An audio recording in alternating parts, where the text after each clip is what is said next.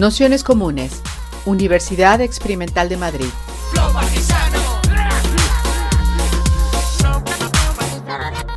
Toda la información en nuestro canal de Telegram Nociones Comunes o en nuestra web traficantes.net barra formación. Bienvenidas, bienvenidos, eh, bienvenidas a este curso, La derecha contra la democracia, que, bueno, como recordaréis y ya sabéis de sobra, estamos haciendo una lectura de este librito que publicamos desde Traficantes de Sueños de Wendy Brown, en las ruinas del neoliberalismo, el ascenso de las políticas antidemocráticas en, en Occidente. Y, bueno, pues que, como, como bien sabéis, Hemos hecho cuatro primeras sesiones que estuvieron muy pegadas a la literalidad del libro y para finalizar el curso, pues bueno, nos pareció buena idea el intentar hacer dos sesiones que aportasen desde fuera del libro cuestiones eh, similares o al menos temáticas similares a las que plantea Wendy Brown. La primera de esas dos sesiones fue la que tuvimos la semana pasada con Nuria Labau, donde hicimos un repaso más específicamente de lo que tiene que ver con las políticas eh, antifeministas que se han eh, puesto en marcha desde el, el lado de estas nuevas derechas de ese liberalismo conservador. Bueno, eh, cada quien le ha puesto prácticamente el, apelativo que, que, ha considerado y también muy apegado a las declinaciones nacionales y concretas que hay en cada, que hay en cada lugar, pero bueno, con la, con la intención de un poco estar señalando ese movimiento que en algunos países ha tenido eh, ascenso institucional y en algunos de ellos, no pocos, ha tenido posiciones y tiene posiciones de, gobierno para un poco, bueno, pues intentar eh, pensar a partir de ahí un, pues unas eh, políticas o una eh, contrahegemonía, si se quiere llamar así, que, permita salir a las eh, posiciones políticas, si se quiere, de, la izquierda, de, bueno, de espacios que, como hemos visto en el curso, a veces quedan relegados al análisis de esas nuevas derechas desde la simple mofa, desde el sentido del humor, desde el desprecio moral, algunas veces, y no sabiendo ver en qué medida estas derechas están encardinando con realidades sociales que con mayor o menor éxito se, están acercando o bueno, están eh, ganando ciertas, eh, ciertas posiciones que, bueno, también son interesantes de estudiar y, analizar. Posiciones que no solo, como hemos visto en las últimas sesiones, tienen que ver con las eh, derechas alternativas o las derechas reaccionarias más al uso, sino que tiene que ver con eh, cómo esas posiciones de derechas y esas posiciones neoliberales han sido capaces de mover el tablero de juego del conjunto de la, política y, a partir de ahí, como veíamos con la famosa frase de, Margaret Thatcher, ¿no? cuando afirmaba que su mejor herencia había sido el, nuevo laborismo en, eh, en, el Reino Unido, pues como en gran medida eh, están jugando, tirando hacia el arco derecho al conjunto de, de fuerzas políticas y también eh, clausurando, como señala, por ejemplo, Pablo Stefanoni en, su libro, pues eh, la imaginación radical, la posibilidad de pensar eh, políticas que no solo van a la zaga o a la contra o un poco se articulan como trinchera frente a esa derecha, sino que es capaz de, pensarse con, con, grados de audacia y de posiciones de futuro pues mucho más, eh, mucho más fuertes, si se quiere. Eh, por esta razón, pues nos parecía interesante finalizar el curso hoy con, este, con este libro, que ya os hemos eh, mandado la, portada y la referencia, por, si, bueno, por si alguien lo ha, querido ojear o, comprar. Sabéis cómo somos librería, siempre recomendamos también la, compra de los, de los libros de, Pablo Stefanoni, que es La rebeldía se volvió de derechas, eh, en forma de pregunta, cómo el antiprogresismo y la anticorrección política están construyendo un nuevo sentido común y por qué la izquierda está perdiendo la iniciativa. Eh, ya solo el título merecía una sesión, es decir, yo creo que mm, sin saberlo, evidentemente el título eh, tiene una fuerte dosis de provocación y de agitación, que es algo que hemos también trabajado en el, curso, ¿no? la necesidad de salir de, esa esquina donde se mira el, flanco derecho, toda la trayectoria, la historia del neoliberalismo con eh, cierta sorna por encima del hombro, con eh, cierta eh, guasa, sin entrar a, hacer valoraciones pues, un poco de, carácter más profundo. Y por eso, bueno, pues nos parecía interesante proponerle a, Pablo Stefanoni que a partir de su libro pues, bueno, nos hiciese una primera presentación y pudiésemos abrir, como el resto de días hemos hecho, pues un, bueno, pues un mínimo diálogo, un mínimo debate. Pablo es doctor en Historia por la Universidad de Buenos Aires, ha publicado distintos artículos y, libros, como Los inconformistas del centenario, Intelectuales, Socialismo y Nación en la Bolivia en crisis, y es coautor con Martín Baña de Todo lo que necesitas saber sobre la Revolución Rusa. Desde 2011 desempeña como jefe de redacción de la revista Nueva Sociedad y bueno, pues es colaborador en distintos medios y, revistas y en ellos bueno, pues podéis encontrar análisis tanto de eh, la situación política, por ejemplo, en América Latina, como este eh, tipo de reflexiones en torno a la, a la derecha. Así que nada, con esa pregunta sobre el libro comenzaríamos hoy. Muchas gracias a todos y a todas por estar aquí un jueves más, ya el último jueves del curso y muy especialmente a Pablo Stefanoni por bueno, haberse prestado a estar aquí en esta tarde de COVID con, todos y con todas. Y nada, pues con eso comenzaríamos. Así que adelante. bueno, muchísimas gracias eh, por esta invitación. Estoy contento. Habría querido estar presencialmente, pero estoy no sé si tengo COVID o no, pero me hice una PCR para saberlo, porque mi pareja sí tiene, entonces, eh, bueno, mejor hacerlo a distancia y esperar, que están bastante demoradas además las pruebas, porque lo hice ayer y va a estar el lunes. Así que veremos, pero sí, estamos en este Madrid estallado de, casos, así que eh, muchísimas gracias y es un placer compartir esta última sesión después de las discusiones que, tuvieron. Eh, yo primero, bueno, lo que querría decir es que el libro que mencionaba Pablo recién eh, propone algunas reflexiones sobre extremas derechas y también sobre el progresismo actual. Eh, yo en verdad me dediqué a escribir más sobre la izquierda y hice mi tesis sobre eso en Bolivia en los años 30 y, y en general me dediqué más a pensar la izquierda latinoamericana. Y esto fue un ensayo que surgió un poco de, para tratar de, de, de, poner en el papel algunas obsesiones que tenían estos años, que tenían que ver con este que comentabas recién, de, de, una derecha que viene como cambiando un poco los ejes, como corriendo un poco eh, el arco, como se dice en Argentina, a donde hay que patear y la izquierda muchas veces terminamos pateando la pelota y no sabemos bien hacia dónde, digamos, y terminamos a veces con discursos antifascistas que no parecen funcionar bien, eh, o con esa mofa, o en ciertas zonas de confort moral, intelectual. Eh, y, un aspecto interesante es que si tomamos, hay todo un debate efectivamente sobre los nombres, ¿no?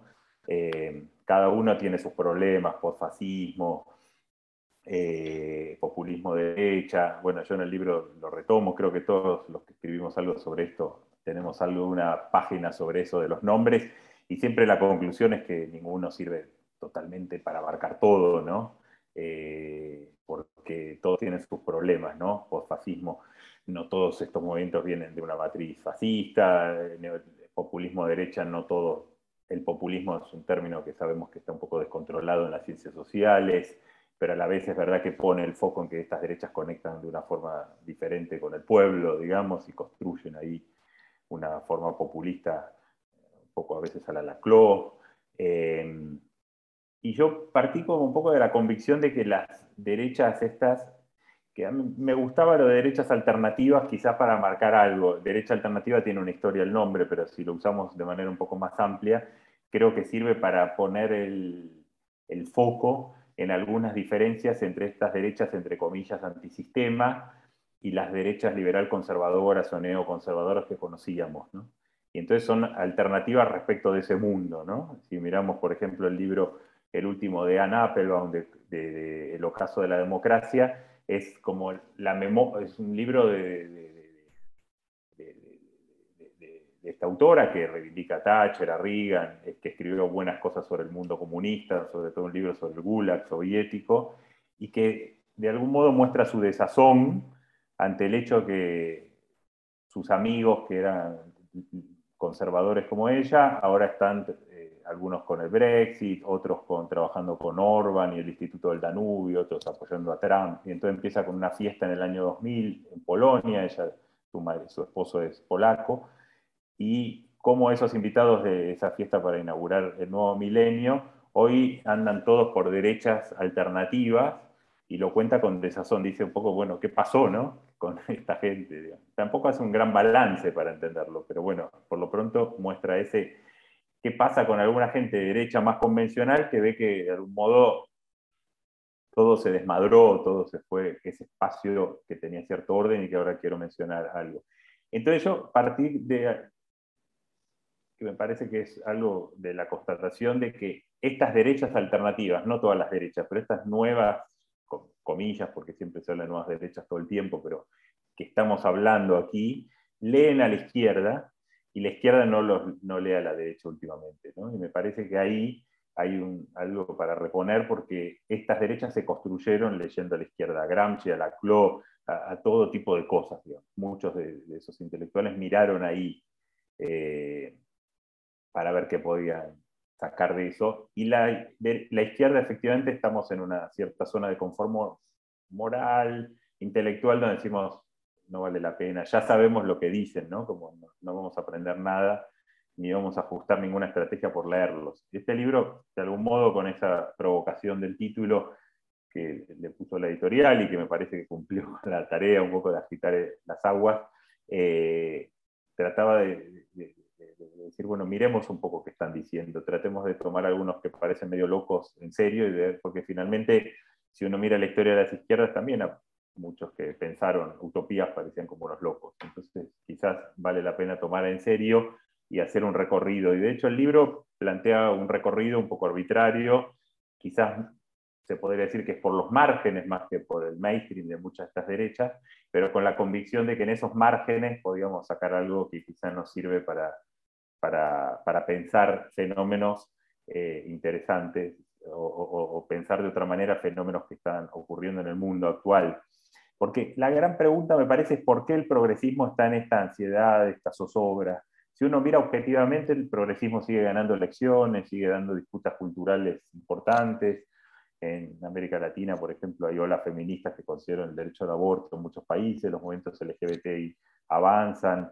Eh, la izquierda y la, centro, la centroizquierda, por lo menos sigue ganando elecciones en muchas partes del mundo, lo vimos en Chile ahora con mucha épica política.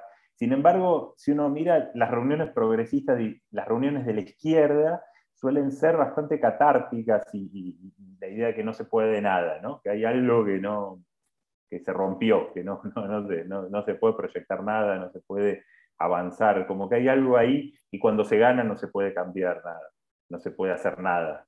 Entonces hay una especie de, zozobra permanente de la izquierda y, un poco el libro trataba de indagar un poco ahí de qué, está pasando en el progresismo, por qué hay esa sensación. Em, lo primero que quiero destacar es, a mí me interesó en el libro estas derechas que están construyendo una imagen en este tiempo de que el mundo está controlado por la izquierda. Y ahí creo que hay algo interesante. La izquierda creemos que estamos en una derrota tras otra, sobre todo frente a los problemas estructurales, no tanto esto de ganar elecciones o no, sino de cambiar cosas estructuralmente y pensar modelos alternativos al capitalismo, un poco esa provocación de Zizek de que todos nos burlamos de Fukuyama, pero todos somos fukuyamistas al momento de tener que decir, bueno, ¿qué quieres? ¿Qué, ¿Cuál es tu postcapitalismo? ¿Qué harías? si no tuvieras resistencia, si pudieras, bueno, no sabríamos muy bien qué decir, ¿no? Economía planificada, no, ¿qué haríamos? Entonces, ahí es interesante porque estas derechas construyen la imagen de una nueva forma de totalitarismo progresista, tienen conceptos para eso y presentan su lucha como la lucha en defensa de la gente común, que hoy es sojuzgada por una élite progresista. Y ahí creo que hay un cambio respecto a las derechas neoconservadora de la Guerra Fría. Eh, si uno mira a los 80, esas derechas más bien se construyeron sobre la idea de que ellos habían ganado. Le habían ganado el comunismo y estaban construyendo con bastante optimismo ese mundo del fin de la historia, de la, de la articulación entre democracia liberal y economía de mercado, y eran optimistas sobre el futuro, y más bien sostenían que ellos habían ganado, eh, que la izquierda más bien había sido derrotada, el comunismo había sido derrotado. Y ahora lo que vemos es que son unas derechas que dicen, la izquierda ganó la batalla cultural y controla casi todo, gobiernos, organismos internacionales, eh, eh, grandes universidades, los grandes medios, todo estaría como bajo ese dominio y todo encaja sus fichas ahí. El Me Too, el lenguaje inclusivo, la cultura de la cancelación, puede ver los veganos, el control de armas, la, las defensas de los inmigrantes, eh, todo podría encajar en eso, de una hegemonía progresista, y hay toda una recuperación, los, neo, los neoreaccionarios, que es una pequeña corriente marginal, pero que a veces dicen cosas interesantes para pensar eso, construyen esta idea como de una matrix ¿no? progresista, e incluso hay toda una cantidad en Internet de metáforas sobre la red pi, la pastilla roja de Matrix, para ver el mundo tal como es y no como la Matrix progresista lo, lo construye. Y ahí hay toda una serie de cuestiones. El marxismo cultural, la dictadura de la corrección política. En Estados Unidos está de moda ahora el término woke, ¿no? y, se habla todo el tiempo de eso, de la cultura woke, el capitalismo woke. Eh, en Francia también están ahora bastante histéricos con eso. Eh, la teoría crítica de la raza, que es la gran palabra ahora en Estados Unidos contra eh, el progresismo. Y eso me parece que es un tema interesante porque plantea un escenario distinto. En los 90 era caída la Unión Soviética y teníamos que luchar contra una derecha que decía que nos había ganado. Y ahora luchamos contra una derecha que dice que nosotros ganamos en la izquierda y que nosotros tenemos el poder. Entonces, eso cuando la izquierda no siente para nada eso, ¿no? Entonces la izquierda siente que perdió casi todo y la derecha esa le dice, ustedes están controlando todo. Entonces ahí yo creo que empieza la brújula a marcar un confusión, ya no marca un norte muy claro de dónde nos posicionamos y empieza a generar una situación bastante confusa y que me parece que en esa confusión es donde se, se da estas zozobras, estas ansiedades, ¿no? Eh, como siempre, yo titulé un capítulo El juego de los espejos locos, que eran esos espejos que había en los parques de diversiones hace años que deformaban las imágenes, ¿no? Y te volvían gordo, flaco, alto, petizo, enano, etc.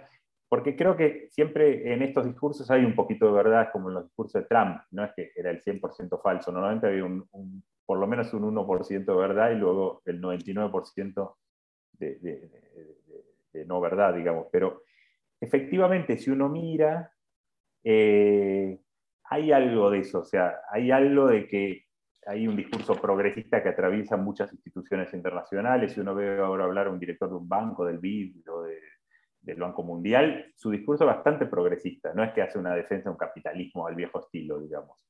Eh, y entonces ahí quizás la, eh, la, pregunta es, bueno, ¿por qué pasó eso? ¿Qué, ¿Qué mutaciones tuvo el propio capitalismo? Y ahí, a partir de eso, a mí me interesaba reflexionar sobre estas derechas alternativas, donde irían unas derechas que pueden estar más bien en los márgenes o que estaban en los márgenes y que se presentan como antisistema, y reflexionar sobre la forma de, transgresión, qué es lo transgresor hoy, si lo que era transgresor antes sigue siéndolo, si hay nuevas formas de transgresión, eh, y construcción de sentidos comunes alternativos. Eh, e insisto con esta idea de que eso no significa que el progresismo ahora pierda todo y que cada elección que gana la izquierda sea una refutación, porque no ese es el punto para mí. Más bien es al revés.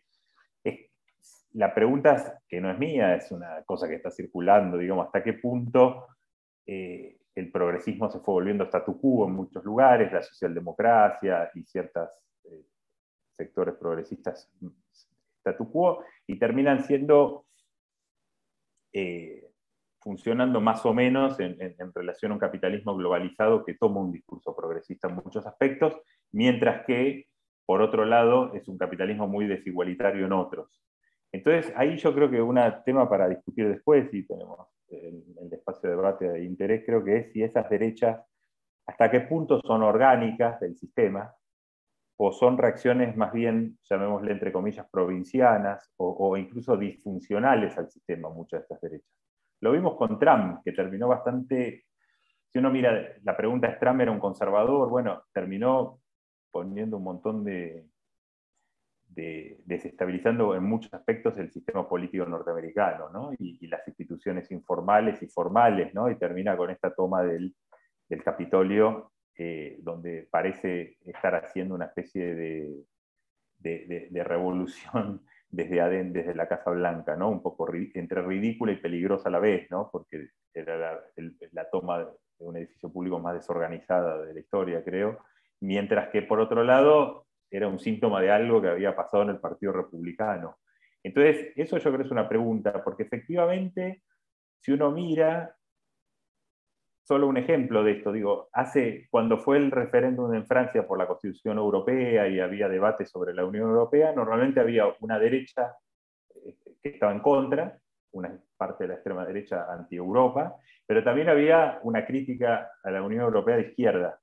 Eh, lo mismo a la globalización, digamos, ¿no? Había todo lo que fue el movimiento antiglobalización, planteó una crítica a la globalización eh, de izquierda, que no era un repliegue nacionalista ni nada de eso, sino era otro tipo de, por eso algunos llaman alter globalización y demás. Hoy lo que vemos es que prácticamente toda la crítica a la Unión Europea es de, de la derecha, viene de la derecha, las críticas a la globalización vienen de la derecha y plantean repliegues. Y vemos cosas curiosas, por ejemplo, en la última Convención Nacional Conservadora en Estados Unidos, que fue hace poco, salió una nota interesante que la resumía bastante The Atlantic, la revista norteamericana, y ahí había citas de Marco Rubio, donde, el, dirigente republicano, que decía que las grandes empresas ya no son nuestros aliados de los conservadores, de los nacional conservadores, y dijo, si miramos los 500 grandes empresas, son todas progresistas. Eso uno podría reírse y decir, bueno, qué idiotez, qué tontería, pero es la visión de un tipo que es de este republicanismo más trampiano, por lo menos sociológicamente, puede ser Trump u otro el que lo lidere, pero el tipo está diciendo las grandes empresas no son nuestras aliadas. En otro momento, por ejemplo, diputados eh, parlamentarios eh, republicanos de la línea de Trump eh, cuestionaban violentamente al jefe del Estado Mayor del Ejército porque decía que en, en la Academia de West Point enseñaban teoría crítica de la raza y el jefe militar defendía por qué lo hacía y dijo, a mí me interesa también saber por qué hay tantos hombres blancos cabreados en Estados Unidos. Y eh, defendí, dijo, eso es una academia y estudiamos todo y también estudiamos cuestiones sobre racismo. Mientras que los parlamentarios lo atacaban y después en la Fox uno de los presentadores se refirió al jefe militar como un cerdo ignorante. Entonces, la pregunta ahí es dónde queda el progresismo, ¿no? porque estaba un jefe del ejército con un discurso muy progresista sobre una serie de cuestiones sobre la raza y unos republicanos reaccionarios eh, del otro lado. Bueno, si le podríamos sumar eh, eh, esta semana que pasaron la, la reunión del Papa con Yolanda Díaz y el Partido Popular diciendo que el Papa era comunista y cerramos estas cosas de cómo parece todo un poco enredado, ¿no? De, de dónde está la brújula ahí. Y ahí me parece que, hay un punto que tiene que ver eh, con cómo se están construyendo las imágenes del futuro. Eh, la izquierda eh, siempre tomó, puso la utopía en el futuro, ¿no? Y, bueno, estaba esa frase de Marte que había que la poesía de la revolución viene del futuro, que hay que sacarla del futuro y no del pasado, ¿no? Y el peso de los muertos, todas esas imágenes donde, como explican los que estudian utopías, la utopía pasó de un lugar, cuando todavía el mundo no estaba totalmente descubierto, a, eh, eh, por lo menos por el centro, y cuando se cerró, se, armó todo el mapa y no quedó ningún lugar por descubrir, las utopías empezaron a proyectar en el futuro y ya no en otros lugares, ya no en una isla o en un lugar no descubierto. Y la izquierda, esa lucha por el futuro es bastante, está en el ADN de la izquierda. Sin futuro eh, es difícil pensar un proyecto progresista de izquierda. Y me parece que ahí es donde hay un problema un poco mayor, digamos, si uno mira hoy, y, digo, hay muchos textos sobre esto, de la Marina Garcés escribió un libro bonito que se llama Una nueva ilustración radical, donde habla de esto. Y efectivamente creo que hay una especie de cancelación del futuro como un espacio de disputa por ese mundo, otro mundo posible. ¿no?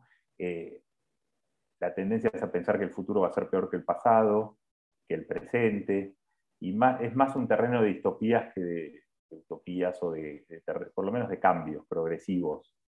Eh, y me parece que sin la idea de un mundo mejor es muy difícil hacer política de izquierda. Ahora, cómo reconstruir la posibilidad de un, mundo de un futuro mejor tampoco es fácil.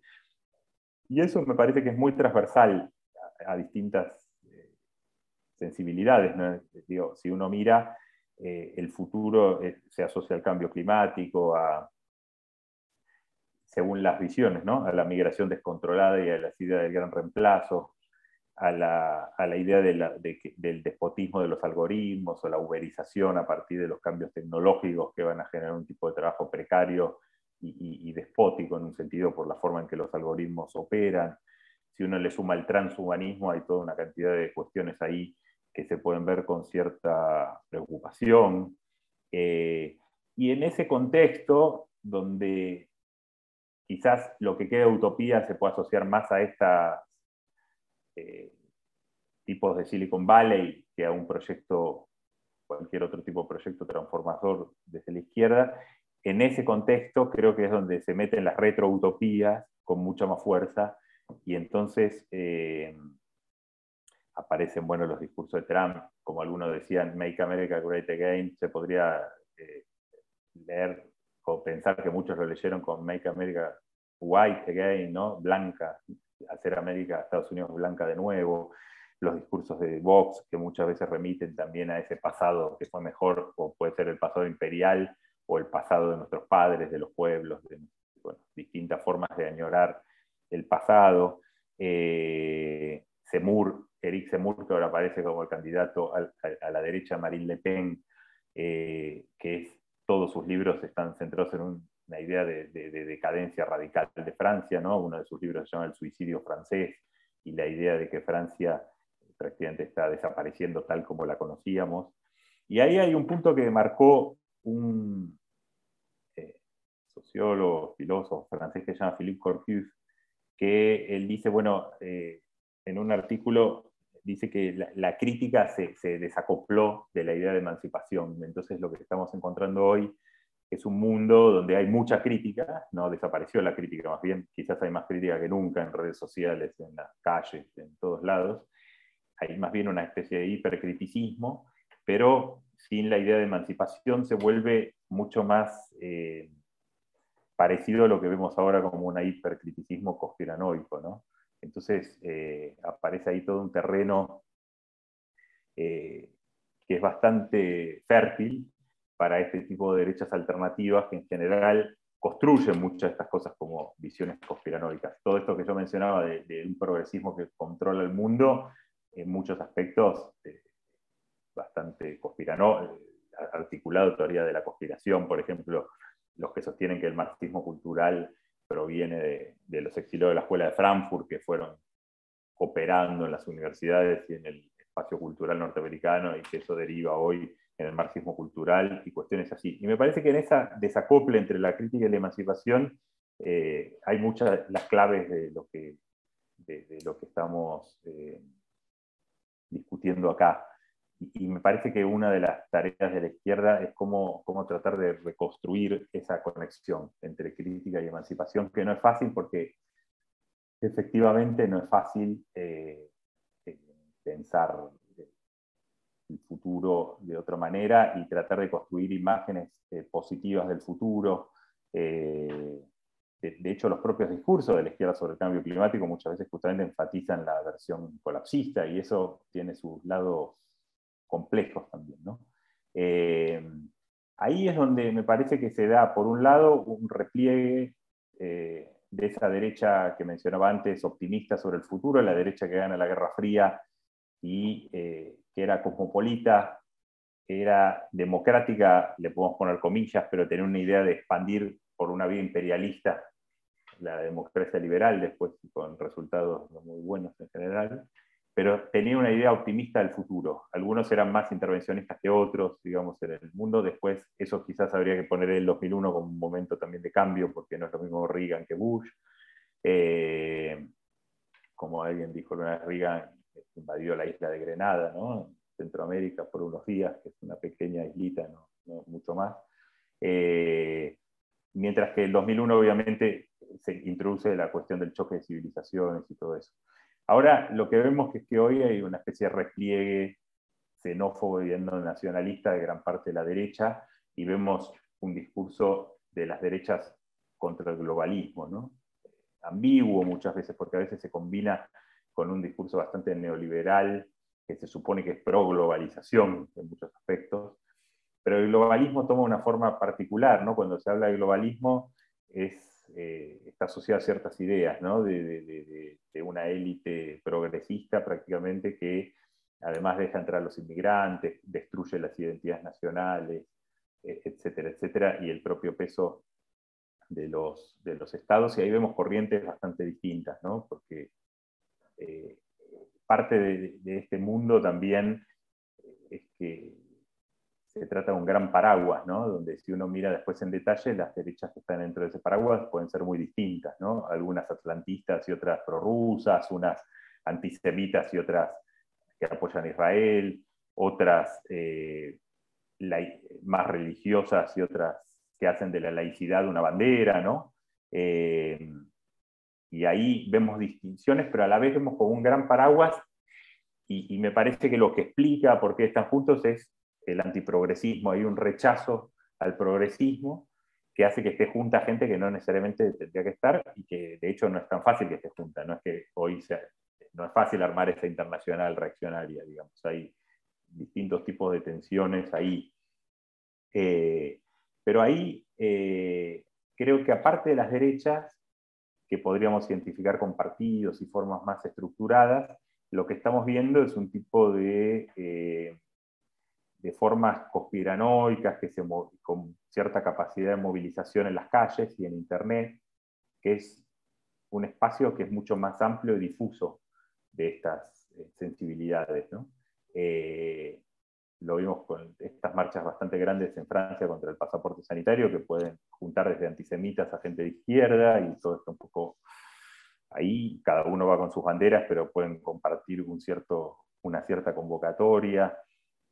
Eh, la pandemia creo que terminó siendo un terreno bastante fértil para estas cosas, este tipo de derechas, incluso una forma de libertarismo antiestatal eh, que, que, tomaron que después tomaron otros. ¿no? Lo que me interesaba a mí es cómo discursos que uno podría decir son grupos marginales o son figuras marginales los que emiten esos discursos, después pueden ir eh, desbordándose hacia la política convencional, ¿no? que creo que decías eso, Pablo, al principio de... Me parece que esa es la importancia, porque si uno mira estas derechas, las extremas derechas tampoco, si uno podría alguien decir, y lo dice a veces, bueno, que casi no ganan en ningún lado, si uno mira en, los, en general en las segundas vueltas pierden. Eh, de hecho, así pasó hasta ahora, y si llegan a los gobiernos es por algún tipo de alianzas, y es posible que eso siga siendo así. El problema es este, cómo discursos que empiezan en los márgenes pueden llegar a ser después discursos mucho más aceptados y convencionales.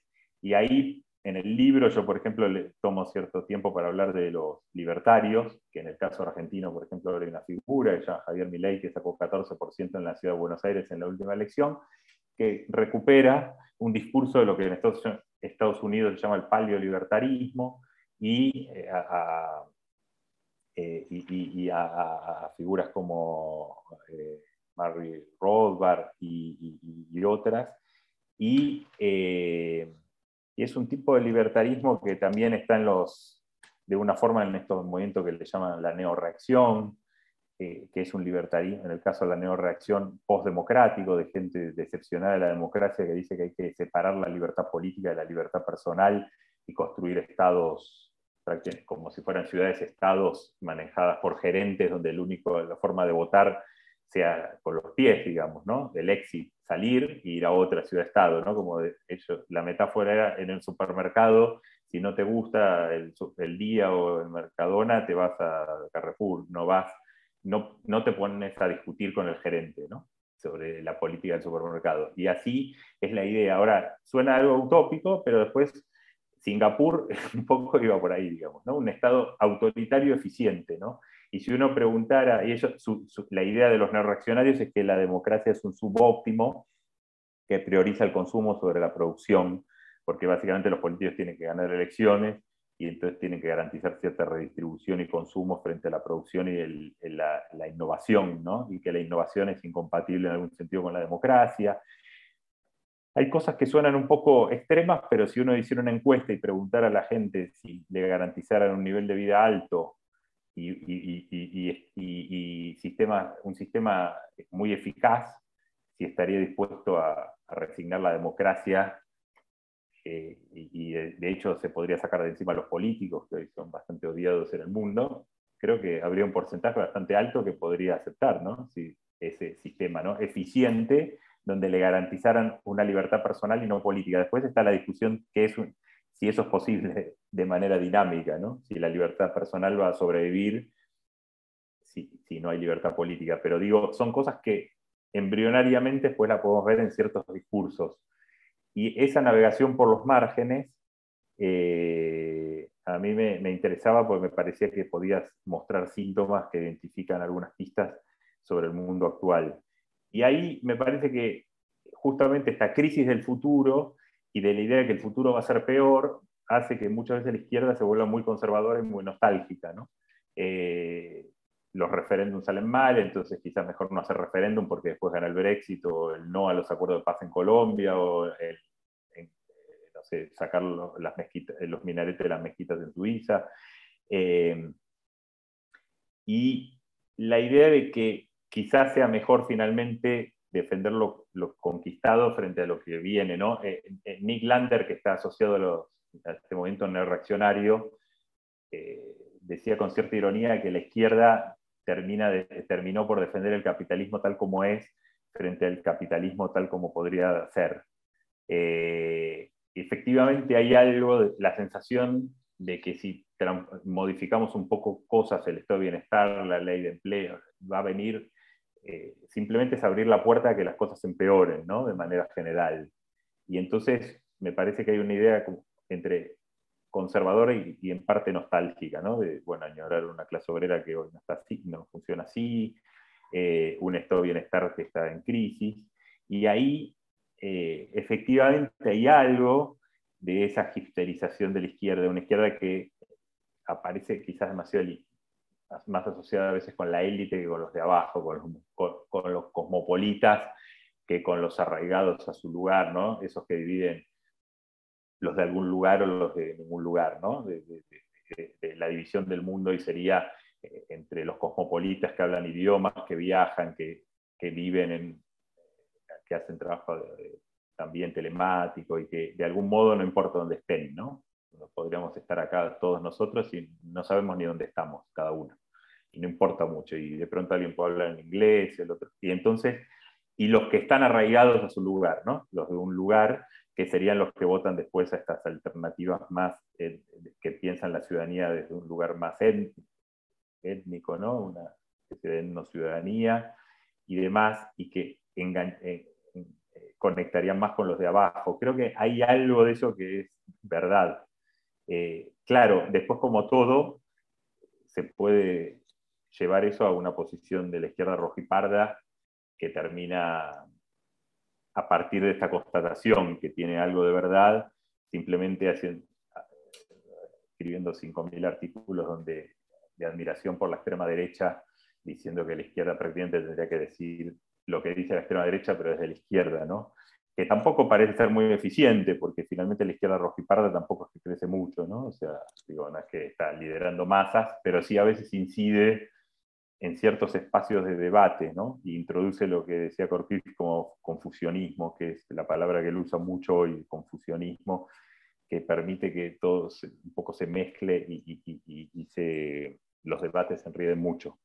Eh, y ahí es donde aparece un poco en este contexto qué es exactamente transgredir, qué, qué, significa, ¿no? Y, eh, por ejemplo, hay algo interesante, eh, Renaud Camille, que es el que ideó la, esta supuesta, entre comillas, teoría del gran reemplazo, que dice que Europa está siendo reemplazada por inmigrantes no blancos, sobre todo musulmanes, pero que eso es un producto de una política de una élite reemplacista que buscó eso, que, fue cómplice de eso, una reemplacista que a la larga posiblemente sea perjudicada por ese proceso, pero que lo implementó. Eh, y que eso del gran reemplazo lo tomó desde el terrorista que hizo los atentados en Nueva Zelanda, que dijo en su manifiesto, habló del gran reemplazo, citando a Camille, a eh, a Eric Zemmour, que ahora como candidato está hablando del gran reemplazo, es el primer candidato que habla explícitamente. Marine Le Pen nunca habló explícitamente del gran reemplazo, tomaba tópicos del gran reemplazo, pero no decía. y era interesante porque cuando, le, cuando en una entrevista este Renaud Camus habló del tema, dijo, él es gay y escribió un libro eh, que de hecho fue prologado por Roland Barthes en los años fines de los 70, salió en el 80 creo el libro, que se llama Tricks, donde habla de la vida homosexual eh, y de la, sexualidad, de, la, de, todo, con bastante, eh, de manera bastante explícita, y fue un libro muy provocador. Eh, y él dice, dijo en una entrevista hace un tiempo, dijo, Tricks fue un intento de decir lo que no se podía decir en los años 70, 80, comienzo de los 80, y el gran reemplazo es lo mismo, es lo que no se puede decir hoy.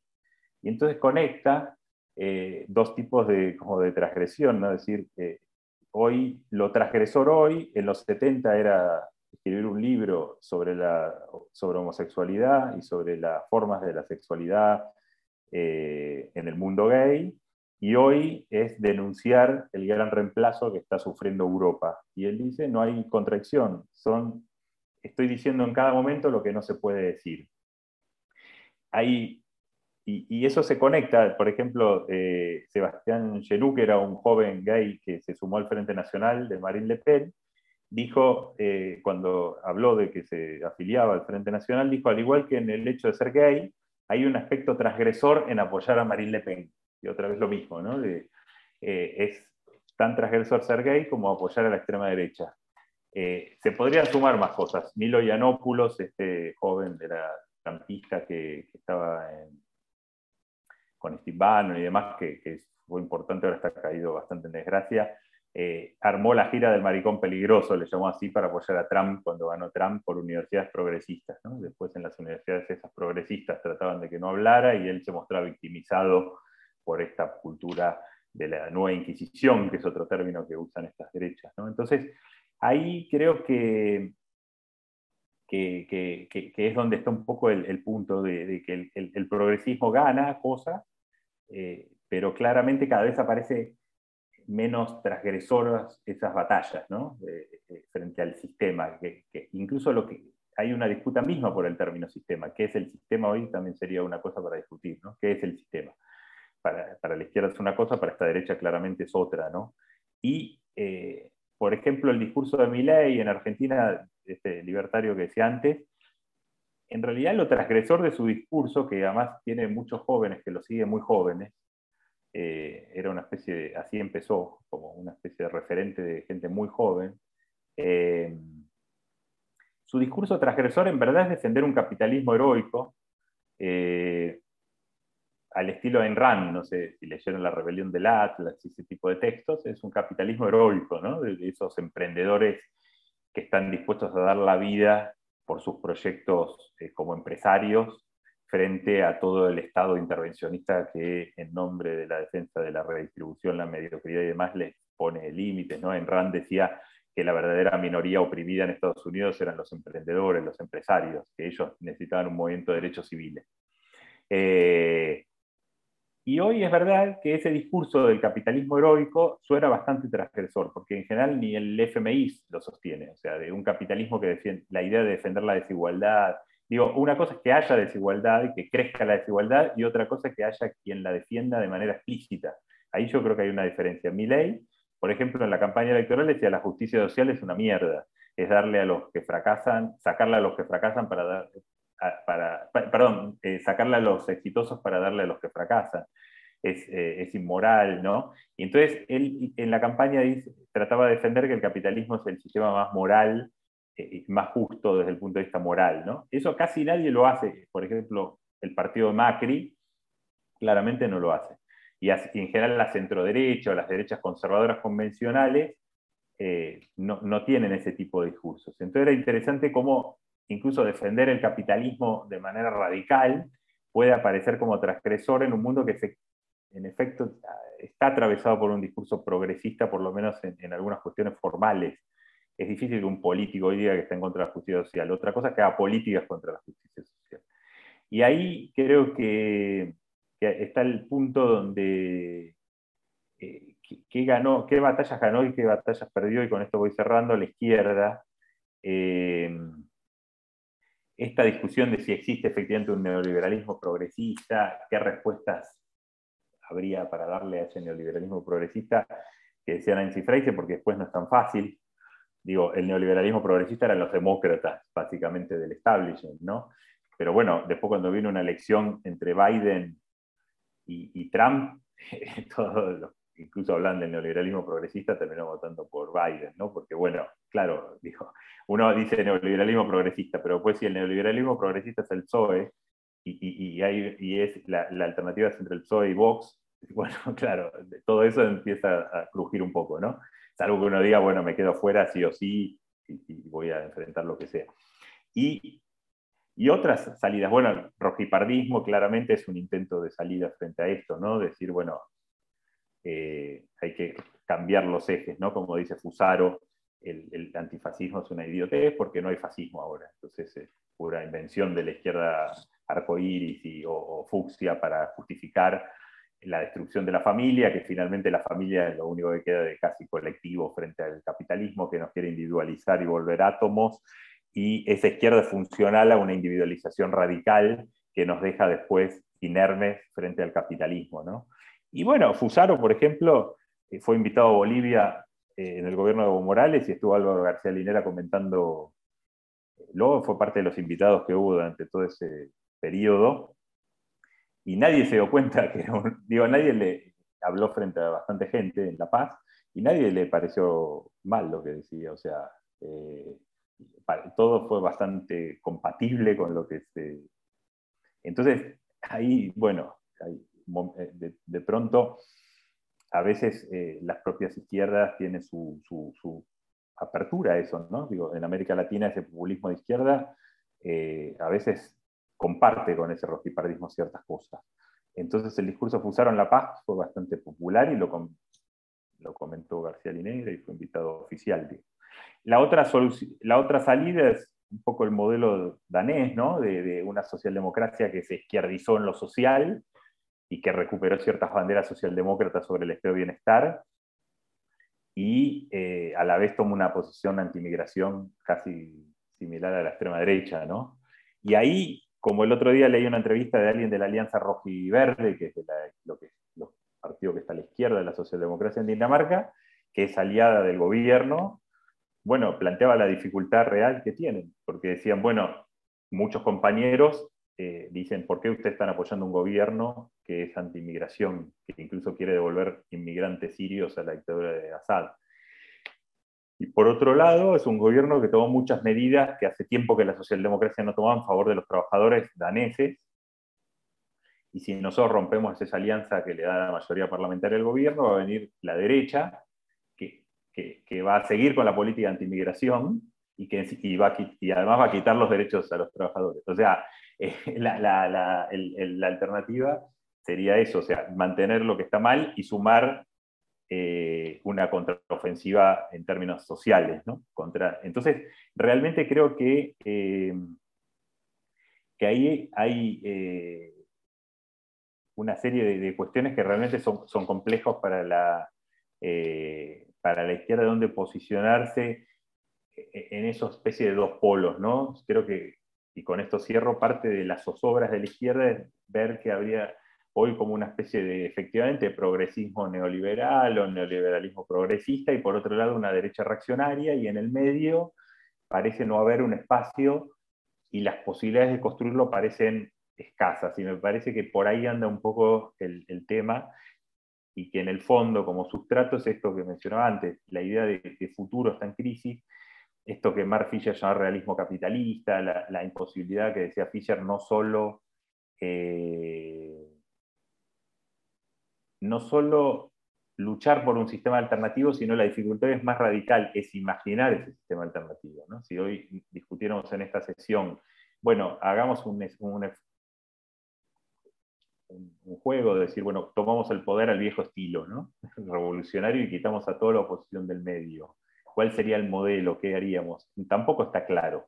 Antes eso parecía claro, después podía funcionar o no pero había una idea, bueno, estatizar los medios de producción, hacer esto, lo otro, y la idea de que además otras opresiones se iban a ir diluyendo en la medida que se diluyera la opresión central de clase. O sea, había un horizonte. Después, ese horizonte en gran parte no fue así o lo que fuera, pero cuando eso sabemos nosotros, ¿no? los que estaban luchando por eso. Entonces creo que hoy es lo que perdimos y me parece que no hay una receta. Eh, eh, eh, pero bueno, un poco mi, lo que intenté con este libro era intentar ver qué había en estas derechas que nos molesta, en el sentido que nos están, por momentos parece que nos están quitando banderas, nos están como moviendo un poco el piso de una manera que a veces no sabemos bien cómo reaccionar y hay siempre muchas preguntas de qué hacer, si discutir con ellos, si, si, hasta dónde seguirles el juego, si no discutir nada con ellos, si denunciarlo como fascistas, si solo combatirlos, prohibirlos, bueno, todo eso Así que bueno, con esto cierro y abrimos la discusión. Muchas gracias. Pues muchas gracias, Pablo. Y nada, pues ahora cualquier cuestión que se quiera plantear se, puede comentar como siempre y empezamos el debate.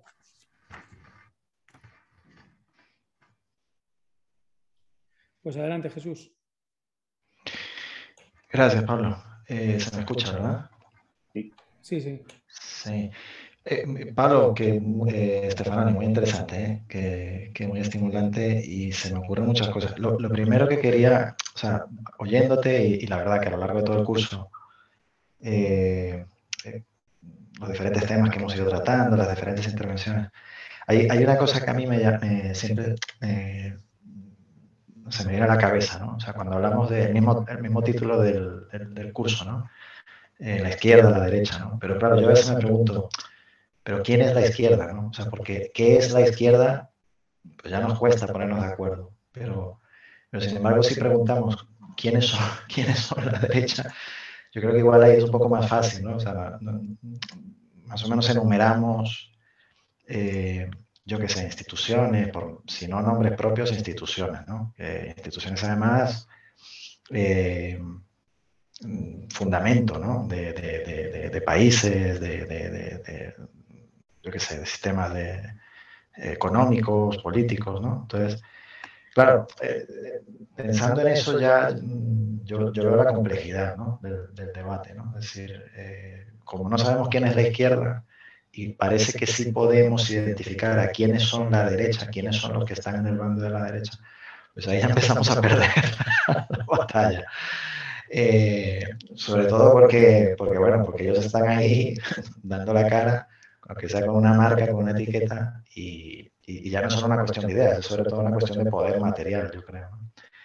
Eh, y al ser difícil identificar quiénes somos los que estamos en el lado de la izquierda, pues, pues será que, bueno, pues que somos cualquiera, ¿no? O sea, que no, no, como que no somos tan relevantes eh, como los de que están en el, otro lado.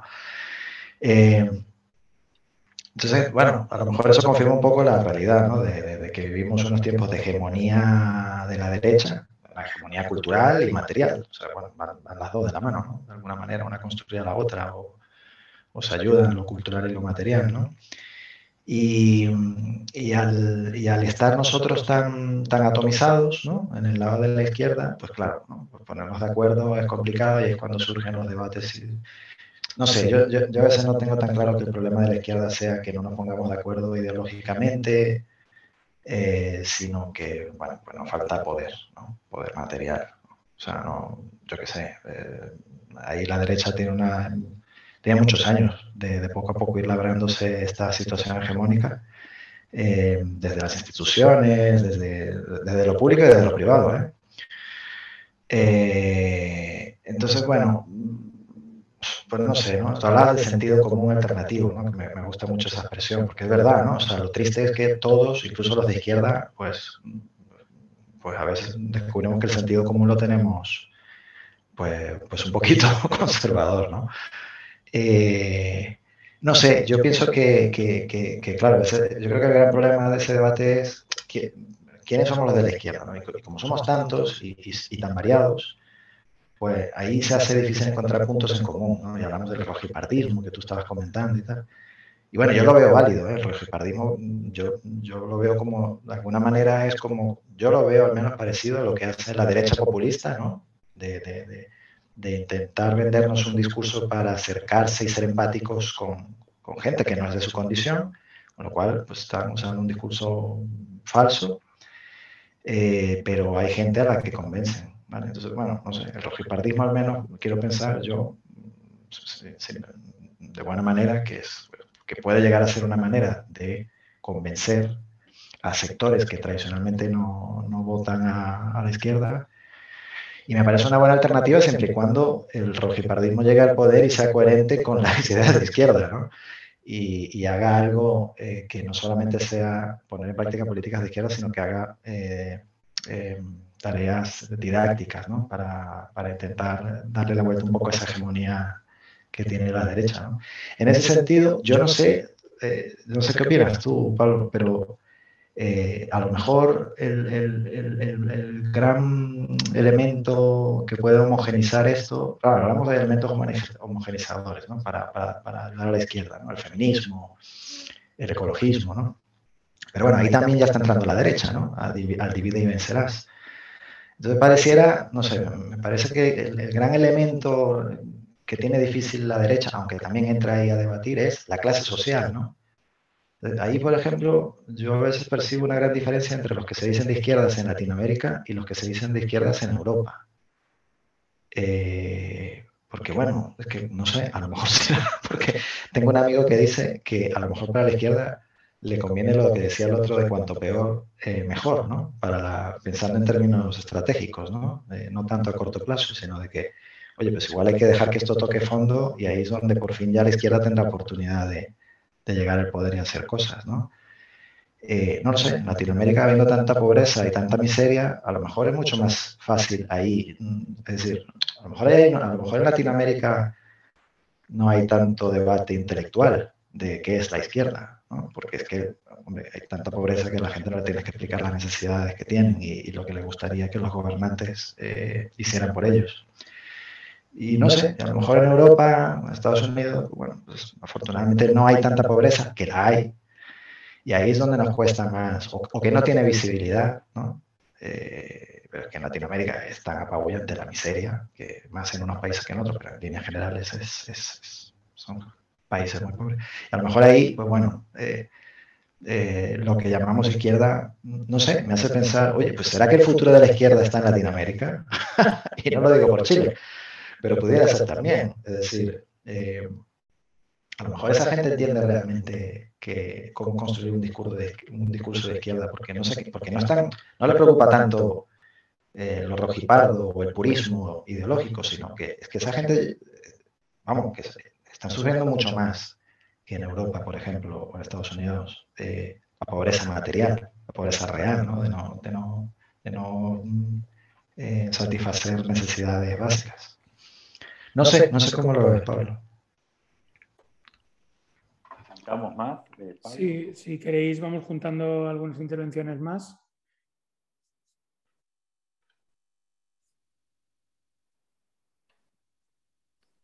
Yo sí te quería, te quería comentar que mmm, me parece bastante interesante esta, esta idea que has eh, comentado de, del desacople que existe entre la, entre la crítica y la emancipación. ¿no? Y decir que en ese desacople, mmm, yo creo que también en lo que es el ámbito progresista o de, o de izquierda se producen retroutopías, ¿no? Utopías como del pasado. Incluso, por ejemplo, en, España se producen retroutopías bastante difíciles de entender, como añorar un estado del bienestar con un modelo que nunca existió aquí, ¿no? Por ejemplo, es decir, como si hace 30 años hubiésemos estado en Noruega o en...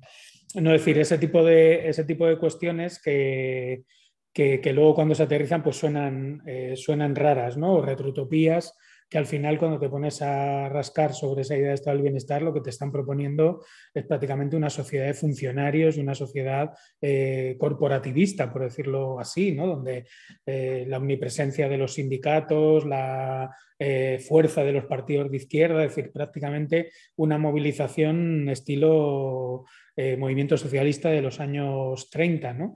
Y que de alguna manera esas imágenes retroutópicas de la de la izquierda yo creo que dan mucho jugo a una crítica de derechas, ¿no? Y decir, y por eso, eh, por ejemplo, aquí en España, pero es, algo transversal, eh, desde por lo menos lo hacían también Thatcher o lo hacía también eh, Reagan, con respecto a la crítica al, corporativismo sindical, ¿no? Es decir, a ese corporativismo keynesiano, ese corporativismo de, de, gran pacto de Estado, ¿no? Donde los sindicatos son una parte más del propio Estado, por decirlo así, o de la eh, propia conjugación de la creación de, derechos y de eliminación de derechos laborales también en algunos, en algunos momentos. ¿no? Y ahí en ese sentido...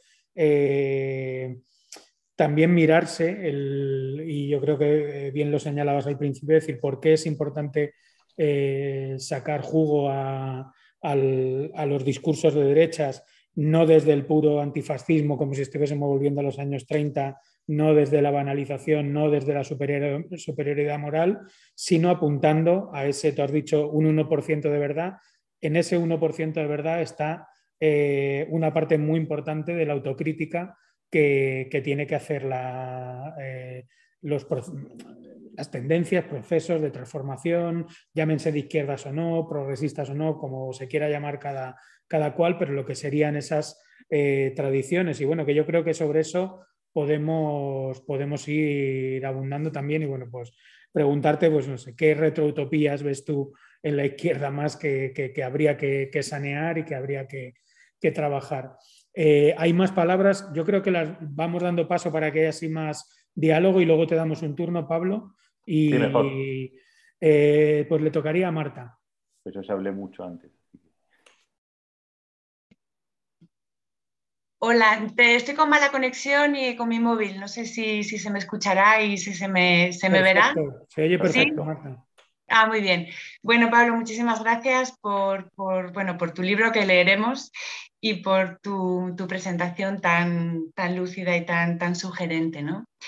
Eh, yo, bueno, de una sola vez lanzo varias cuestiones como eh, como diálogos con las cosas que has planteado y como cuestiones pendientes, ¿no? que pueden alumbrar futuras, futuras eh, reflexiones e investigaciones. ¿no? Así que voy con una serie de cosas para, no para que respondas, sino para que sigamos hablando. ¿no? Entonces, eh, escuchando este planteamiento que haces, que comparto sobre esa especie de desorientación que hay en las izquierdas a partir de esa ocupación, usurpación eh, de, digamos, de eh, de esas posturas antisistemas por parte de, las eh, derechas alternativas. Eh, me queda pendiente y me interesa mucho, me interesaría mucho escucharte sobre la correlativa desorientación de las derechas liberal conservadoras.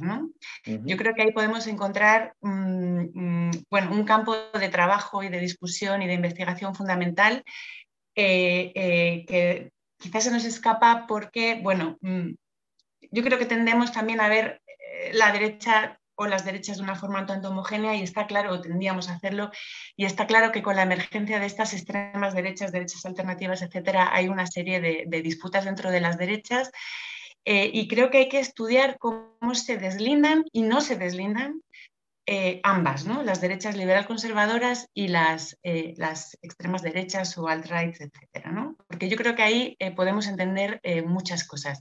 Y ese juego, además, creo que, es muy variable y que, en diferentes contextos se está jugando de diferentes maneras. ¿no?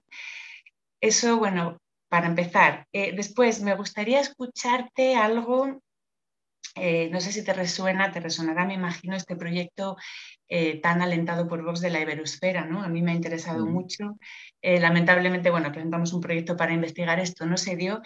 Em, pero bueno, me gustaría saber cómo, cómo, lo ves desde allá, esta suerte de, reconstitución de la hispanidad, mm, mm, como un proyecto, digamos, pues, pues, no sé, neocolonial, si quieres, eh, y cómo de ahí podíamos incluso eh, poner en discusión muchas de las críticas, eh, de las aparentes críticas, creo yo, a la globalización, etcétera, que, que se plantean desde las, estas ultraderechas. ¿no?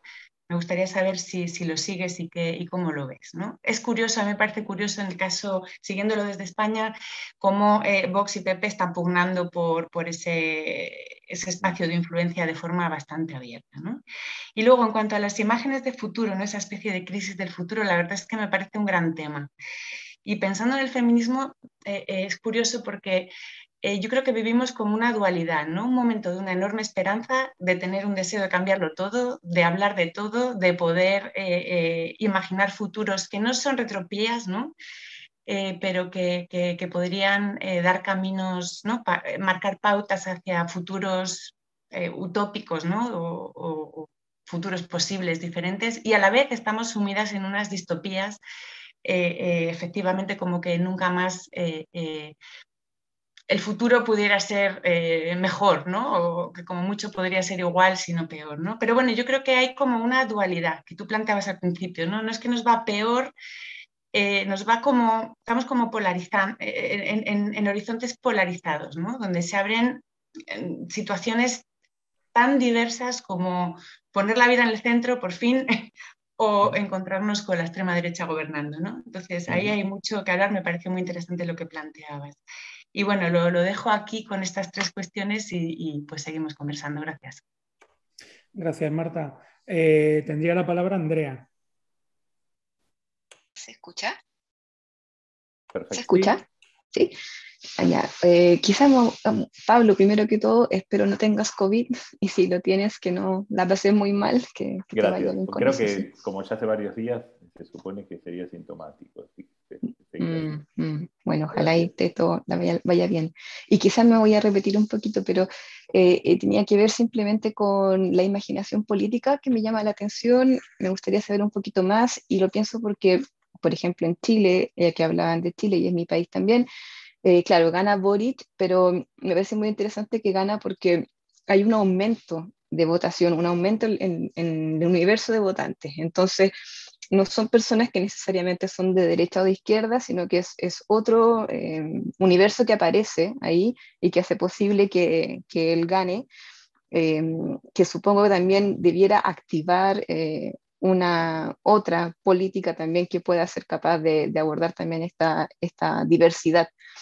Entonces me, llamaba la atención, me, me preguntaba cómo sería, mm, si pudieras como abordar un poquito más eso, quizás esta imaginación política que creo que podría tener que ver con este universo también nuevo que aparece y que hace que una persona como Boric gane.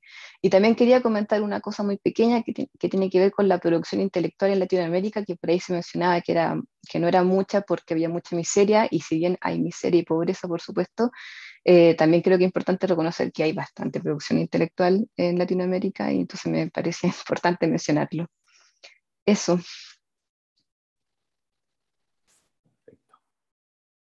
Pues adelante, Pablo. Bueno, son muchas cosas que, obviamente, si tuviera respuesta para todo esto, escribiría un libro nuevo con el qué hacer del siglo XXI, ¿no? Eh, pero sí hay algunas cosas. Sobre lo que decía Jesús, creo que bueno, hay varias cosas ahí.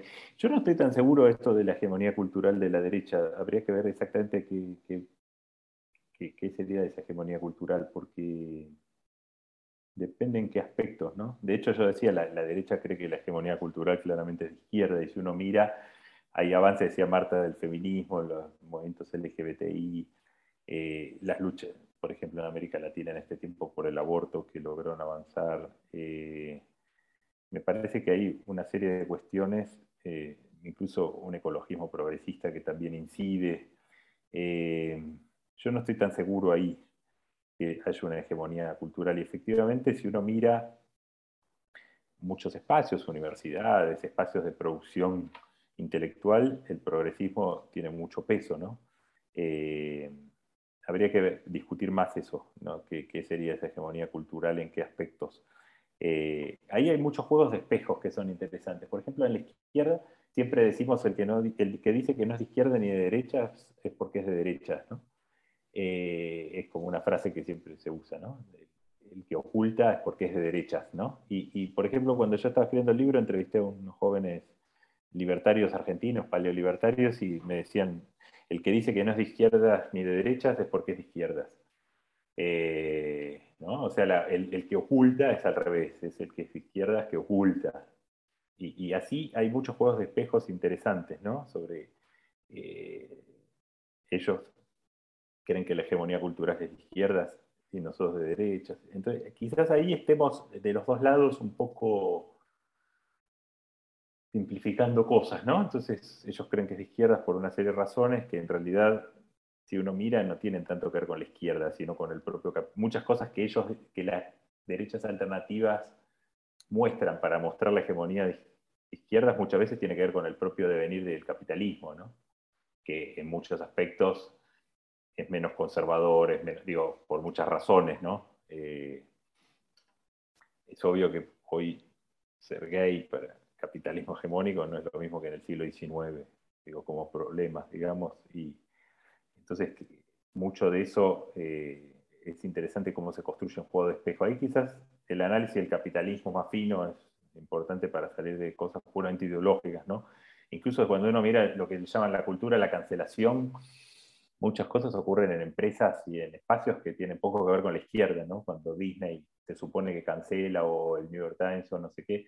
Bueno, para la extrema derecha eso es izquierda, pero la verdad que a veces ocurre, hace poco había una nota de un libertario razonable en Estados Unidos que mostraba que en realidad decía a veces lo que le molesta a los libertarios, decía el mismo, es que muchas de las cosas que aparecen como cultura la cancelación y, y demás son fenómenos más bien de mercado, ¿no? O sea, o burocráticos, que no tienen que ver con la izquierda, sino con razones de que a una empresa le conviene dar cierta imagen en cierto momento, casi porque hay una demanda de que eso ocurra, ¿no? Entonces, de imagen corporativa, etcétera, en este clima que hay en Estados Unidos, sobre todo en Europa es distinto, pero en Estados Unidos es bastante evidente. Entonces, ahí me parece que habría que ver mejor. Todo esto a veces se le pone como etiquetas de la hegemonía cultural, es de izquierdas o es de derechas, ¿no? Y ya, listo. Y eh, después, eh, sí, lo de la eso que decías Pablo de las retrotopías de izquierda también creo que es interesante, porque hay efectivamente, es la gran pregunta, ¿no? Cuando hay una idea a veces de que el mundo era mejor, ¿no? Y, ahí es donde me parece que está el tema del futuro, porque si uno pregunta, si nos ponemos a ver cuándo finalmente el mundo fue mejor que ahora, tampoco muy claro, ¿no? Pues, ¿qué fue en los años, en la Segunda Guerra Mundial, en los años 30? O sea, en el siglo XX, digo, ¿no? La verdad que no hay tantos momentos para pensar que el mundo fue mejor. Me parece que lo que era mejor no era el mundo tal cual, sino que los que vivían en ese mundo tenían, creían que el futuro iba a ser mejor, ¿no? Entonces tenían un como lo que, como alguien escribió alguna vez, el viento de, eh, de la historia sobre las velas, ¿no? Entonces me parece que lo que hacía que alguien que esté bajo el nazismo, pensando hoy, si pensamos, no sé, el mundo de, los, de cuándo fue mejor, la verdad que no hay muchas épocas para decir, uy, salvo los, no sé, 20 años justo después de la Segunda Guerra Mundial, como decías, en los países nórdicos y un poco en Francia, digo, porque acá era el franquismo. Entonces, eh, me parece que, lo que la diferencia era que el mundo ese, que, no era, que la verdad que objetivamente no era mejor, eh, eh, los, la izquierda sentía que tenía el viento de la historia en las velas, ¿no? Entonces, ahí lo que era mejor era el futuro que se imaginaba desde ese mundo, que podía ser horrible, pero que la idea era que eso iba a pasar, ¿no? Y que a la larga la historia estaba de nuestro lado. Me parece que el problema hoy es que el mundo es bastante mejor en muchos aspectos que antes, porque si uno mira, muchas cosas son mejores, objetivamente, digo, derecho de las mujeres, de los gays, de, los trabajadores en muchísimos aspectos, incluso con la precariedad en muchos países es mejor que antes, digamos, ¿no? Y sin embargo, me parece que lo que falla es que, que, ya no está el futuro de nuestro lado y que entonces ahí, eh, y por otro lado, es verdad también que, hay un, que, la izquierda que siempre quiso finalmente desencantar el mundo, por lo menos de lo religioso y demás, quizá lo, se desencantó el mundo tanto que también se nos desencantó a nosotros. ¿no? Entonces me parece que también es verdad que lo que desapareció es todo ese mundo que había alrededor de la izquierda, cultural, en un sentido amplio, que iba como prefigurando cosas, ¿no? Mundos que podían ser eh, culturales, materiales, ¿no? Alguien hablaba de, por ejemplo, en esa entrevista que hablaba de la izquierda nórdica, eh, del todo el movimiento cooperativo en, Dinamarca que le disputaba a los empresarios eh, eh, la propia competitividad en muchas áreas de la economía, ¿no? sistemas de cooperativas muy fuertes que implicaban también construir prefigurativamente formas alternativas. Y me parece que lo que hoy vemos es que ese mundo cultural que daba sentido también al, mundo de la izquierda desapareció. Entonces, eh, estamos un poco, me parece que la izquierda está muy, se finalmente desencantada en el sentido del encantamiento, de, la desilusión, como se nos desencantó el mundo y nosotros también estamos como en el desencantamiento, ¿no? como sin, sin épica, sin, sin imágenes sin, que nos que nos muevan, ¿no? Y ahí ese mundo cultural alrededor de las izquierdas es lo que me parece que desapareció en gran medida y que hace que estas imágenes de año, no sé, a veces si son retroutopías o, ciertas añoranzas, melancolías, etcétera, de la izquierda, de, de, que antes estábamos mejor, ¿no?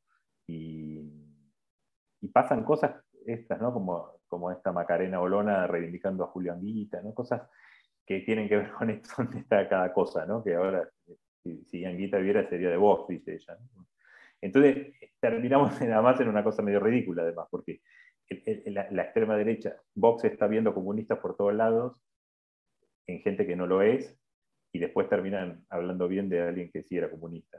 Me parece un poco absurdo, ¿no? porque eh, solo porque, bueno, quieren en Andalucía conectar supuestamente con la clase obrera, y, pero siempre están como corriendo un poco las cosas, ¿no? Como de pronto parece, como salen por lugares un poco como una guerrilla, así que sale por donde uno no espera, ¿no? Con discursos que, eh, mientras eso, hablan del comunismo 23 horas por día y después sale la vocera a decir que Anguita fue el mejor, el mejor discurso de España, de la política española, fue Anguita, ¿no?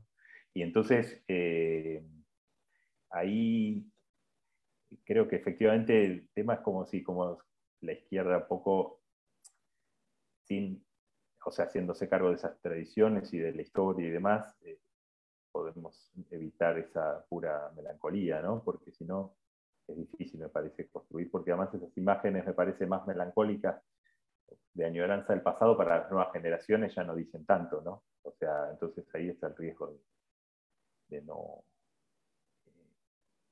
de, cómo reconstruir símbolos, que claro, es eh, difícil porque también ahí me parece que es cuestión de reconstruir también algunas ideas de cómo sería ese mundo alternativo, ¿no? Sino también es como ofrecer la, pura incertidumbre, ¿no?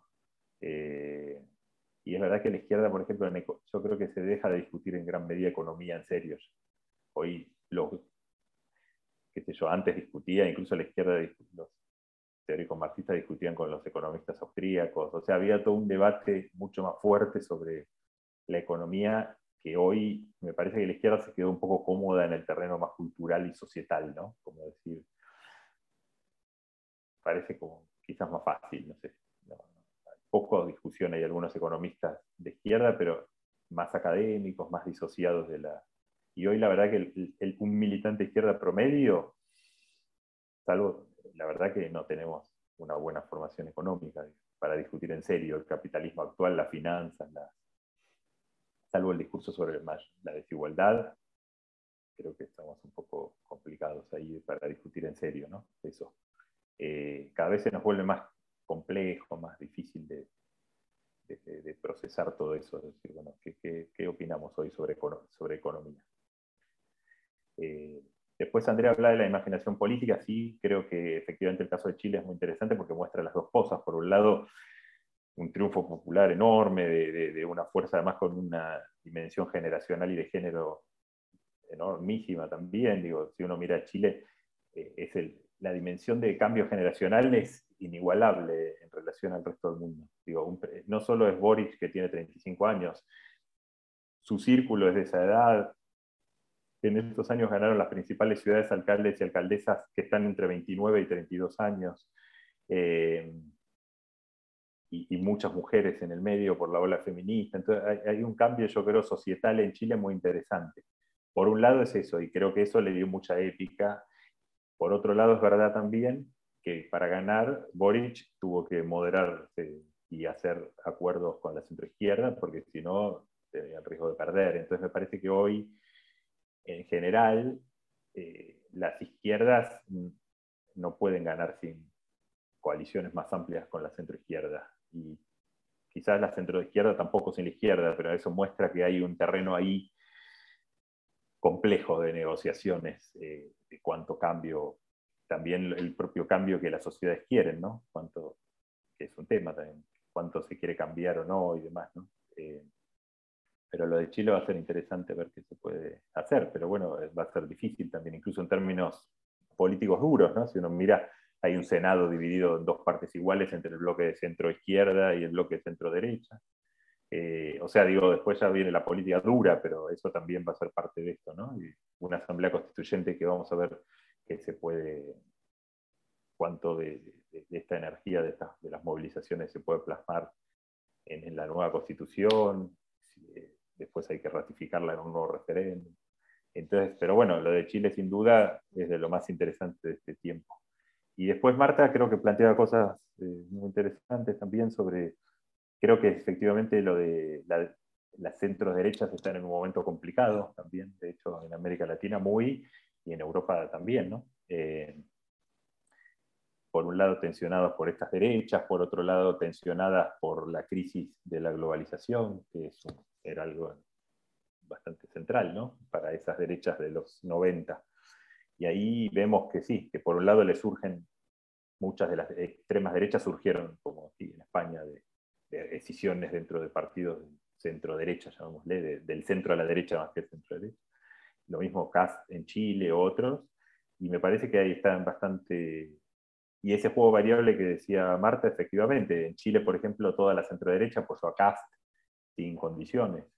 Y, acá vemos que los, cordones, los que se llaman al momento cordones sanitarios con la extrema derecha se rompen porque muchas de esas, eh, con la fragmentación política y la crisis del bipartidismo, muchas de las derechas convencionales necesitan los votos de las de extremas derechas para mantener gobiernos nacionales o regionales.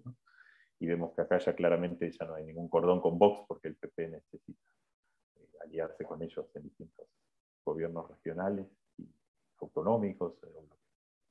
Entonces, sí, las extremas, las centros derechas creo que también están en una situación, un poco es un reflejo también de la crisis de la socialdemocracia, de, los espacios de, centro, que por un lado es paradójico también, porque por otro lado las izquierdas que, que, se colocan a la izquierda de la socialdemocracia cuando ganan o están cerca de ganar, prácticamente tienen que levantar un discurso socialdemócrata, ¿no? Quizás es un discurso socialdemócrata que la socialdemocracia ya no levanta. Eso es verdad. Eh, después sobre, la, sobre las redes de Vox, sí, lo seguí, son, es interesante todo esto de la Carta de Madrid, de la Fundación Dicenso.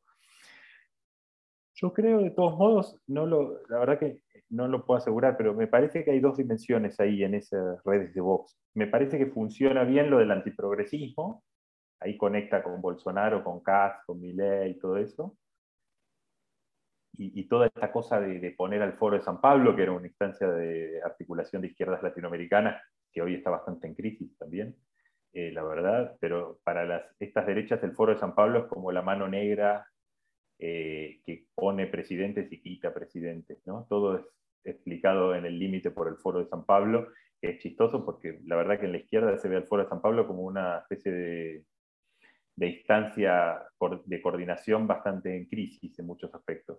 Eh, y lo que no estoy tan seguro, pero habría que verlo, es que el discurso de la hispanidad funcione mucho en América Latina, la verdad. me parece que por ahí no va, no creo que logren demasiado. la verdad que no, no, veo que, que hoy las derechas latinoamericanas ganen. Primero, que, que conecten mucho con ese discurso de la hispanidad, ¿no? O sea, en otras épocas sí, eso era un terreno del catolicismo de derechas en América Latina, podía reivindicar la hispanidad como una bandera contra, la, contra el liberalismo y la economía, contra el materialismo, contra todo eso, ¿no? Ahora, yo no, veo la verdad mucho, porque muchas de esas extremas derechas, eh, su discurso va un poco por otro lado, yo creo que no, no conecta mucho con eso y tampoco me parece que eso sea muy popular hoy, la verdad. O sea, que interpele a, un latinoamericano promedio, ¿no? La vuelta como una espera de la hispanidad. De hecho, se vio en México que cuando fue a Bajal, invitado por senadores del PAN, terminó un revuelo y no ganó mucho con toda esa historia de reivindicar la conquista. Eh, me parece que ahí no, no, no, veo un terreno para eso, ni Bolsonaro tiene ese discurso, bueno, en Brasil más que hispanidad sería no lusitanidad, eh, pero en, Argentina o CAS mismo en, Chile, ¿no? No, me parece que, hoy ese modelo hispanista eh, tenga mucho para, para ofrecer, ¿no? decir, eh, para la derecha, decir, que, mueve, que, primero porque en América Latina además mucho de estas derechas, hay varias razones, yo creo, primero porque aparece como algo antiguo, me parece, el hispanismo, ¿no? Aparece algo como... Eh, y, segundo, eh, me parece que otro elemento es que el, hispanismo es que en América Latina hubo cambios religiosos bastante fuertes en estos años y, y, un crecimiento muy fuerte del evangelismo, ¿no? Entonces, eh, es bastante complejo el fenómeno, muchas veces se asocia ahora con la extrema derecha, pero la verdad que evangélicos hay por todos lados. Eh, y el PT en Brasil hizo alianza con los evangélicos, en el MAS de Bolivia evangélicos, en todos lados evangélicos, pero es verdad que en este tiempo hay una cierta politización de derecha de, parte del mundo evangélico, eh, pentecostal sobre todo. Entonces hay un discurso como nacional católico, no sé, la verdad que no veo mucho cómo, eh, cómo pega, por otro lado con un papa que, no, tampoco va por ahí, entonces digo, no es que hay una iglesia que está en eso tampoco, entonces la verdad que no, digo, en los 30 había un discurso así en Argentina, había toda una cosa hispanista, pero había todo un mundo cultural, ¿no? Católico, clerical y demás que, que, daba toda una vida a eso. Y era un mundo antiliberal sobre todo, ¿no? Eh, Ahora me parece que la verdad que Vox tiene más chances por el lado del antiprogresismo que hablábamos antes, del discurso típico de Vox aquí, ¿no? Contra el PSOE y todo eso, pero no tanto el de la historia imperial y toda esa cosa. Ahí me parece que genera mucho ruido y no gana nada con eso, entonces dividiría ahí. Es verdad que ahora están, el PP se dio cuenta que Vox le está moviendo un poco las cosas allá y se fue a hacer una gira, ¿no? Casado para recomponer un poco sus redes, eh, que son redes que están efectivamente con problemas, porque son estas centros derechas que tienen problemas en varios países, ¿no? en, Ecuador, en, Chile y demás, y, vamos a ver, por ahora creo que de todos modos lo de Vox es un poco una instancia de, tratar de, articular cosas, no llega a ser una internacional o algo que tenga una dimensión realmente eh, que explique nada de lo que pasa, pero sí está tratando de juntar gente que anda por ahí eh, de estas nuevas derechas latinoamericanas. Bueno, si hubiera ganado Katz, Cast, eh, ahí eh, habría sido distinto, pues sería el primero de esta red que, podía ganar. ¿no? Bolsonaro está en la red, pero Bolsonaro me parece es una figura muy problemática para la derecha, porque es muy impopular en todo el mundo, muy, incluso en América Latina Bolsonaro es muy impopular fuera de Brasil eh, y, está bastante en crisis, según las encuestas. Eh, podría ser derrotado por una mayoría muy amplia por Lula, entonces hay que ver también si lo de Kass, y cierro con esto, creo que es muy importante lo que pasó en Chile, porque me parece que este triunfo de Boric, eh, aparte de frenar a Kass, que es un tipo de reivindica Pinochet y demás en Chile, creo que también tuvo va a tener un efecto regional de frenar estas cosas de extrema derecha, ¿no? porque la amplitud de la victoria fue muy grande Y con Boric pasa algo interesante que en América Latina y en el resto del mundo también, gente, por ejemplo, que no le gusta Evo Morales o Correa o demás, sí le, simpatizaba porque aparece como una izquierda diferente, ¿no? Entonces que tiene un discurso de los derechos humanos, que se separa culturalmente del populismo de izquierda latinoamericano, entonces el espacio hoy de, simpatía, llamémosle con Boric, es mucho más amplio que cualquier otro de los líderes de, la izquierda, del giro a la izquierda. Entonces, me parece que eso tiene, va a tener un efecto eh, en toda América del Sur, como que fue un, freno, me parece, a estas cosas. Va a seguir estando, obviamente, Vox y la derecha. Finalmente, Cast sacó 40%, ¿no? Más de 40%, o sea, es una votación muy grande para una figura así. Eh, pero bueno, tiene pocos parlamentarios por otro lado, entonces eh, vamos a ver que, cómo se proyecta hacia el futuro él también, pero me parece que por lo pronto fue un freno interesante para estas redes, de, la, para la expansión de, la, una derecha, como llaman algunos en América Latina ahora, una derecha sin complejos en la región. Perdón si me hice un poco largo esto. No te preocupes, eh, Pablo. Eh, he preguntado si había más palabras. En principio no, hay, más, no hay más palabras. Eh, si no hay nada más, pues lo, dejaríamos, lo dejaríamos aquí.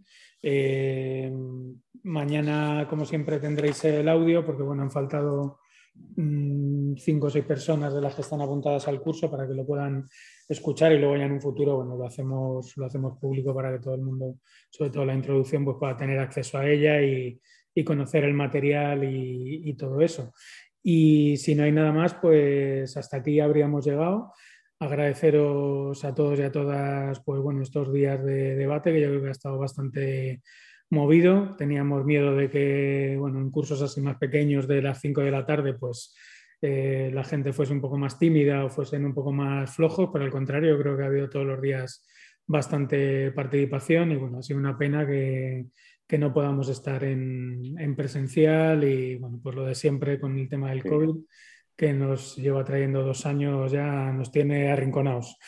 Y nada, que esperemos pues, que en el futuro vayamos acostumbrándonos a lo contrario, a estar presencial verte, a vernos y, a poder dialogar más, más cara a cara. Y nada, pues a ti, Pablo, también muchísimas gracias por haberte prestado a estar con, con, todas aquí en el curso y que nada, esperamos verte por aquí por la librería y, y un día pues, darnos una vuelta y te, te enseñamos también el, el local nuevo que vamos a abrir abajo en Peñuelas.